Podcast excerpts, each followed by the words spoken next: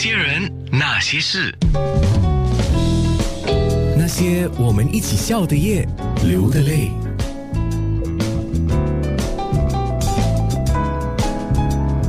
马诺都应该三十出头了吧？哦差不多了，九年过去了出头。他就是二十出头来，现在也是三十多岁了。他说过那么多，就这一句话被反复的重复。其实马诺的原话不是这个，对马诺原话只说了一句：“那我还是觉得宝马里哭吧。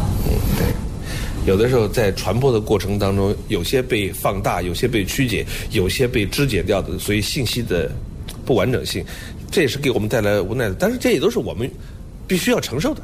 嗯那些人那些事，今天安娜真的非常开心，跟孟非老师能够谈上话。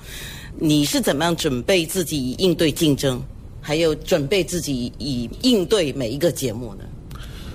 首先，我没有觉得我在面对竞争，而是我的同事们，他们更多的就是我们媒体、平台、团队面对更多，我只是一个环节而已，我只是这个节目的主持人，台前的那一个人而已。我的背后有这么大的一个团队，他们的压力更大。可是他们是万千宠爱在你一身呢、我只是最后这个节目的呈现者，所以我觉得他们感受的压力一定比我大。我觉得还好。你刚才说的面对那么多节目，其实和我的同行比起来，不是同事，这么多年我做的节目就有限的屈指可数的那么几个，真的算是很少的。是你挑节目是吧？是我懒，那当然也挑。那你怎么评价你自己呢？因为外界对你的评价就是说孟非是一个天才型的主持人，好多谁说的？我要记住他。乐嘉。我确实记住他了。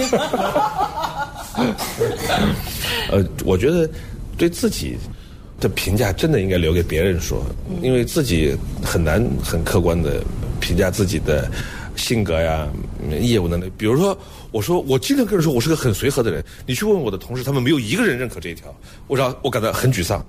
你应该不会沮丧吧？因为很多人认同你啊。我真的是每次都说这样我很随和，但是他们呃并不是，我也不知道为什么。你可以问问他，他们。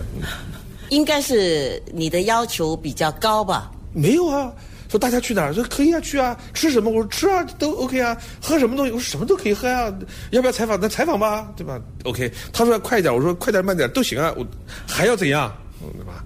当孟非老师在说这段话的时候，我环顾四周，有一些只是微笑不语，有一些在那边呃点头一下子，然后我也不知道哈最。好要问这个问题的时候，我不在的时候，效果可能好一些。不要啦，我们不问这个问题了。那孟非老师，你接下来最想做什么事情啊？做生意，继续主持节目。只要有观众还愿意看，并且不换台，我就继续做主持人吧。等哪一天我的这个职业生涯结束之后，再去想下面的事儿，来得及。那当然，我要请孟非老师对我们九六三好 FM 的听众，还有新加坡的所有的《非诚勿扰》的观众说几句话。FM 九六三的听众朋友，大家好，我是孟非，非常高兴来到新加坡，也非常高兴荣幸接受娜姐的访问。哎，你都知道他们叫我娜姐，你刚才说了，我听到的。哦哦，啊，嗯果然是主持人。那些人，那些事。